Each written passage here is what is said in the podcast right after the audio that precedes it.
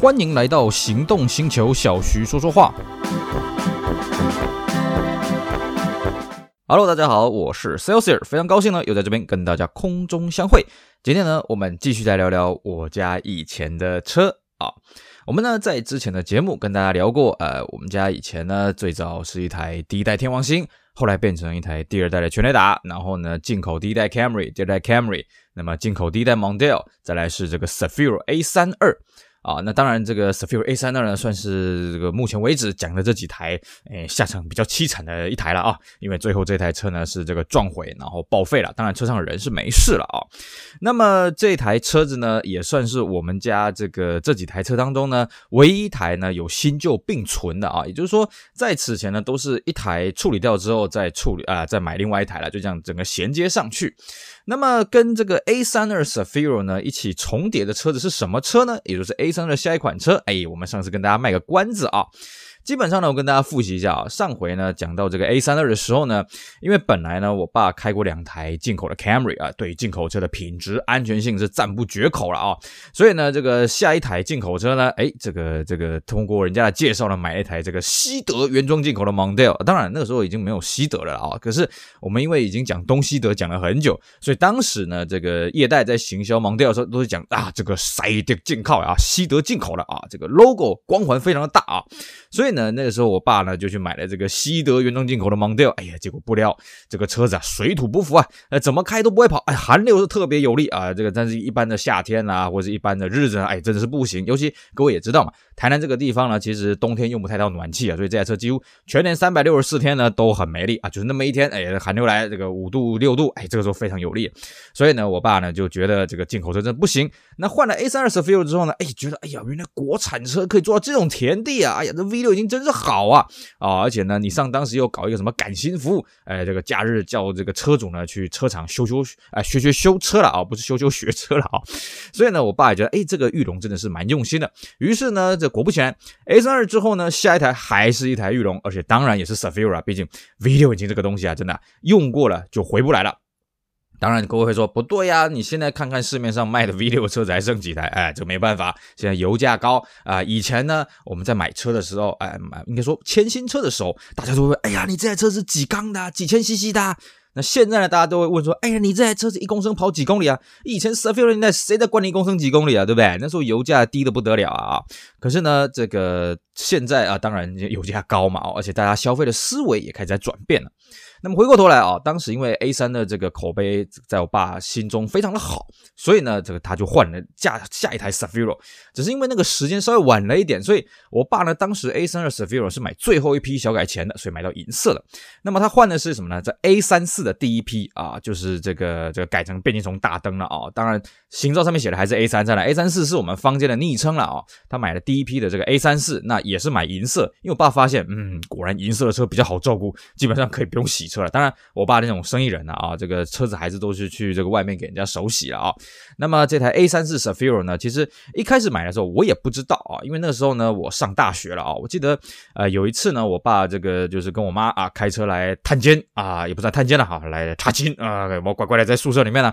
然后那时候我就看到，哎，怎么那台 A32 不见了？啊说啊没有，刚换一台啊，这 A32 给那个小弟啊公司的小弟开了啊。那时候换了一台这个银色的这个 A34 啊，照我爸的惯例呢，他也是。哎，我们宁为呃不为鸡首不为牛后啊，所以呢，他一样买了一个中阶的版本，Ximo 啊，有天窗的这个二点零的中阶的版本啊。那么配备呢，其实坦白讲啊，哦，A 三就已经很好了。那么 A 三四呢，只有更好而已。我记得它前座有按摩椅，然后呢，好像还有一个那个一百一十 V 的插头啊。但是那个插头了啊，你不能去插什么吹风机、电磁炉、微波炉了啊。那个插个刮胡刀了啊，这个还算蛮方便的啊。当年我们大家手机充电哦，不太不太在车上充。充电了啊，就是那个插头算是蛮实用的。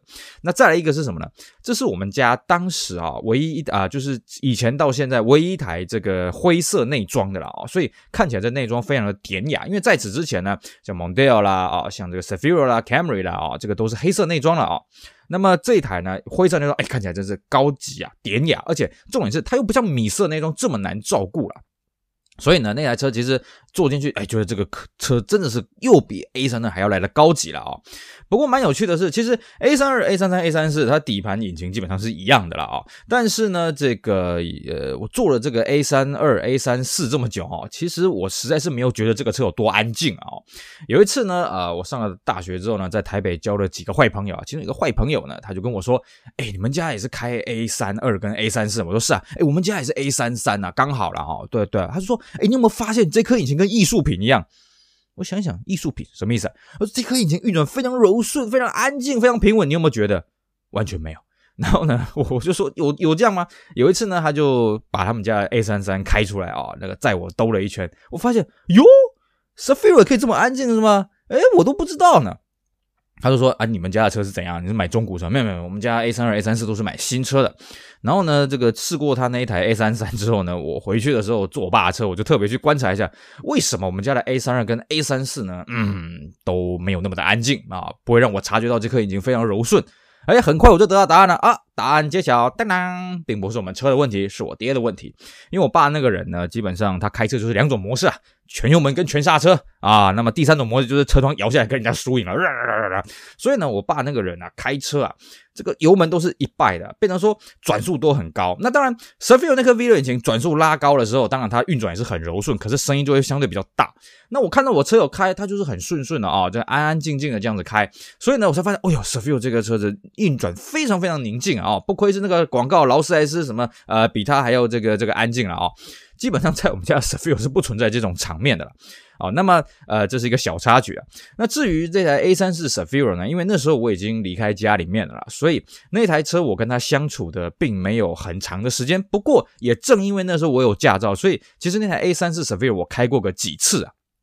真的不得不说，哎呀，这颗 V6 引擎真是赞呐！哎呀，这个这颗花了这么多钱研发的 VQ 引擎，让人家真是没话说了啊、那么另外就是说呢，这个 A34 Zafira 它配的也是这个足柱式的手刹车，哎，在当时我们大家也觉得很新颖啊。常常呢，这个发车出动了之后呢，哎，忘了把这个手刹车给拉起来啊，这也是一个有趣的事情。另外一个是什么呢？这台车我们刚刚讲。呃，它是一台这个顶配啊、次顶配的车子，所以它配有天窗。那我这个人其实我很喜欢天窗这东西，可是我爸很讨厌天窗这个东西。所以这台 A34 呢很好玩，它从呃来我们家服役到除役的时候呢，这个天窗内板的胶膜是从来没有撕过了，而且呢这天窗从来没开过，然后天窗内板只开过两次，两次是谁开的？都是我开的。然后呢，我一把天窗内板打开，我爸就把它关起来，咔，我一把它打开就把它关起来。哎呀，不要开这个了，啰啰啰啰嗦，这个很很烦呐、啊。啊，所以我就觉得蛮好笑。那你不要这东西，那你买这个等级的车干什么呢？反正我爸他就觉得不管了，反正老子我就是不要买第一名，也不要买最后一名，我要买中间的那个就是了啊。那这台 Zafira 呢，其实品质也是不错啦。那就跟上一台 A32 也是一样，其实真的啊，这个玉龙当时这个救亡图存的这个代表作呢，哎，真是这个这个这个奋力一搏了啊。所以呢，这两台车。都没有发生什么问题，尤其 A 三二啊，赞不绝口。我爸这种畜生式的开法，哎，A 三二还是这个呃孔武有力啊，而且呢，这个 A 三二它的零件也是很便宜啊。上次呢没有跟大家讲到一件有趣的故事啊，这个 A 三二呢，有一天呢，我爸开着开着在停红绿灯，然后后面又串烧了，嘣嘣嘣啊！那我爸这一次呢，跟之前在 Camry 呃这个车那起交通事故一样，都是在中间的。啊后面一台这个应该是马自达 Protege，然后撞到我爸，然后我爸再去呃推撞，啊啊不对不起，后面一台三二三 Protege 撞到我爸后面一台宾士，然后宾士再撞到我爸，哦，那我爸是最前面那一台。那么这个三二三呢，据说是这个晃神哦，然后撞上来，然后那台宾士呢，听我爸的描述，应该是一台 SLK。那各位也知道，SLK 它这个车子很低啊，哦，所以 SLK 是直接拿它的保啊它的水箱直接去。撞水箱罩直接去撞我爸的后保，啊，当然了，这次撞击毕竟是宾士撞上来，不像上一次是金吉星撞上来啊，所以呢，我爸那个后保险杆变形的比较激烈一些了啊。那当然，听说宾士更惨，因为宾士它是拿水箱罩，然后整个水箱爆掉了啊。那么结果呢，我们这样看一看，哇，这个修起来应该很贵了。结果回去原厂，各位猜多少钱？一千五百块钱。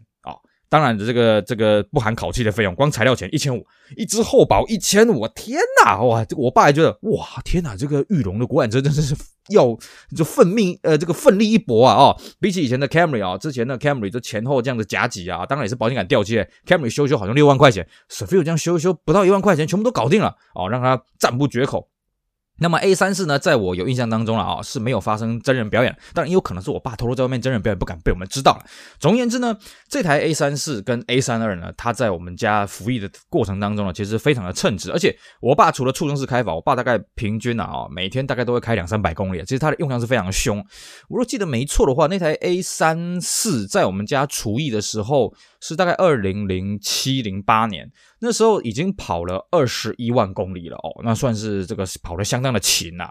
那为什么会除役呢？其实非常简单，就是诶又被我爸促针式的开法开出了一些问题啊。但是我觉得这是运气啊。就有一天呢，我爸在车库要倒车啊，出来的时候发现倒档不见了。但是因为我们家的车库是比外面的马路稍微高一些吧，因为我们南部会淹水嘛，哦，所以我们会垫高一些。所以我爸用惯性把它给溜下来，然后赶快开去保养厂。保养厂跟他说呢，那这样子好了，你的倒档不见见了哈，那你的变速箱油我们换一换。啊，因为变速箱油没有少，我们换一换，看看倒档会不会出现。哎，倒档出现了，那那个保养厂跟他说啊，那你赶快哈，附近的车行赶快随便开进去给他估，估多少就多少。所以呢，那时候我爸就随便找了一间车行给他估。估一估之后呢，哎啊，多少就多少了，好了，那就给他收走了。所以呢，这台 A 三四呢就在我们家这个除役了。但是呢，这台 A 三四呢，其实我后来发现了哦，可能是我们这个小心过度了。因为这台 A 三四目前在我们节目录制的当下，目前还在台南市区看得到，偶尔还可以看得到它的身影。而且我大概也知道车主住哪里，平常喜欢去哪里啊。毕竟台南市很小，所以呢，在路上可以看到以前家里面的车子呢，我觉得这种感觉还算是蛮新鲜的，蛮有趣的了啊。那至于我爸呢，这个入替 A 三四是什么车呢？因为我爸也觉得，嗯，这个这个裕隆的车子口碑是很好，可是呢，看到新的体验呢，哎呀，真是嘚多啊！因为他觉得这个这个棺材式的车尾，因为它车尾是复合型，像那个一六五大七这个样子哦，这个实在是不够不够大班呐，跟它水不啊，那模糊款哦，而且体验呐里面头部的空间，后部头部空间真的是不行，所以呢，我爸就没有考虑裕隆了。那这时候呢，正好我爸也在养养的啊，因为各位也知道嘛啊，这个人年纪大了啊，呃，有点这这个。功成名就的时候，就要来混一点虚名了。所以，我爸有在混一些社团，他总觉得，嗯，这个 A 三四 Safiro 开出去，跟他点嘛输当了哦，这个气势不够凌凌人，讲不行，要换一台更气派的车。所以，可是呢，公司那时候也是给他大概百万左右的预算。本来呢，我爸那个时候是打算要买 Camry 二点零还是二点四了，我不确定那时候二点四出来了没了哦。然后呢，那时候这个公司呢就说，哎，这个这个这个可能呃预算就只能买到这个全新车。那我爸就看了 Camry，觉得。配备也就这样子了啊，而且 A 三四的配备真的是太好了，怎么办呢？啊、这个左思右想，啊，好吧，那还是这个，不然这样好了，他身边正好有个客户呢，有一台车要淘汰，那就问我爸说，哎，齐啊，有没有兴趣哦，在你的预算之内，一手车啊，这个你有没有兴趣？那我爸呢就看一看，哎呦，这个好啊，就直接买下来了，而且正好那台车当时也是蛮流行的。至于买的是什么车呢？他买了一台休旅车啊，那一百万啊，买了一台大概五年份的这个中古的休旅车。是买的什么车呢？他买了一台凌志的 R 叉三三零啊，那算是这个进阶了啊，因为我们家从以前到现在，呃，这个福特、Toyota。啊，这个福特，然后尼桑，哎，现在换到了凌志了啊，Lexus 啊，当然呢，这个毕竟是进口车啊，所以这个用料什么各方面都比以前的这个车子啊来的更加的高档，甚至比之前的进口的 Camry 都还要高档啊。那么又是休旅车，所以空间很大。这个车呢，唯一一个缺点呢、我觉得唯一一个缺点，也就是前手呢觉得这个原厂的配胎啊，这个太小了，过弯不稳，所以前手去把那个配胎换大了哦，换得非常大哦，换什么呢？换这个，如果我记得没错，原厂的配胎应该是二三五 R 十七，那么大家这个 R 十七对，那那个新呃后手换成什么呢？二五五五 R 十八，各位啊，二五五五啊，这跟坦克车一样啊，那个是什么车的配胎呢？我们都找了半天，什么车呢？？Porsche 的卡宴的 GTS 啊，哇，吓死人！所以呢，那个车子就整个轮胎外爆。当然，它有个好处啦，就是说它过弯真的是很稳。可是呢，轮胎皮非常贵，而且呢，开到一段时间我就发现它底盘有异音。有一次呢，我就开那个车子去头塔去检查，果然呢，它下面的摇臂有点问题，因为。我们一般的车在设计哦，它轮胎没有那么大哦，所以它的受力是均匀的。你轮胎变大了之后，当然你的平均受力是分散，可是你的左右受力会跑掉。那它就是因为跑掉关系，所以它的底盘的一些下摇臂什么有些问题啊。但是因为那贵伤贵伤伤了，所以我也不太想管了。反正我爸说啊，那个没关系，他就继续开了哦。当然了，开到后来他可能也觉得怕了，因为轮胎一条二五五 R 十八真的是很贵，所以后来我爸还是这个哎偷偷的把它换回来十七寸的这个二三五的轮胎了哦。不过呢，毕竟呢，我爸他对车也不是很有这个这个概念啊，所以也不因为应该不是说没有概念，应该是说他对车也没什么兴趣，所以他就随便找了一个方间的圈把它装上去了，这样也好啦，因为毕竟 R X 三三零、R X 三五零这个车子呢，路上非常多了，可是。我会换外场铝圈的车子非常非常少了，所以基本上在台南呢，只要看到呃这个这个一台 R X 三三零呢，然后配的是外场的圈，那八九不离十就是我爸的车了啊。那么当然这台车子呢，我跟他相处的时间也没有说很多了，不过这台 R X 呢，在我们家服役的时间相当长哦，因为截至我们节目录制的现在呢，这台 R X 还在服役啊，也就是在我们家已经服役了十多年了。比较起他的其他这些先胜先贤呐啊，这个什么呃，这个福特天王星啦，全雷打啊，这个 Camry 第一代、第二代进口的啦啊，然后 Mondale 第一代，然后 A 三二、A 三四哦，这些车大概都是三五年就换掉了。这台 R X 呢，目前已经开了十几年，而且。还没有太大的问题，不得不说，嗯托塔这个真的造车工艺真是厉害了啊、被我爸这样畜生式的开法还可以活这么久。那当然了啊、这个这台车子呢，目前它已经退居第二线了，因为我爸又有了新玩具了啊、那至于新玩具是什么呢？哎，之后我们会跟大家好好的分享。好，以上就是我们今天节目内容，跟大家聊聊我爸这个 A 三四 s a v i l 还有 R 叉三三零的一些小故事，希望大家会喜欢，也希望大家继续支持我们其他精彩的音频节目，并且跟我们分享你们家有什么车，有发生什么样有趣的故事呢？我是 Celsius，我们下回再聊喽，拜拜。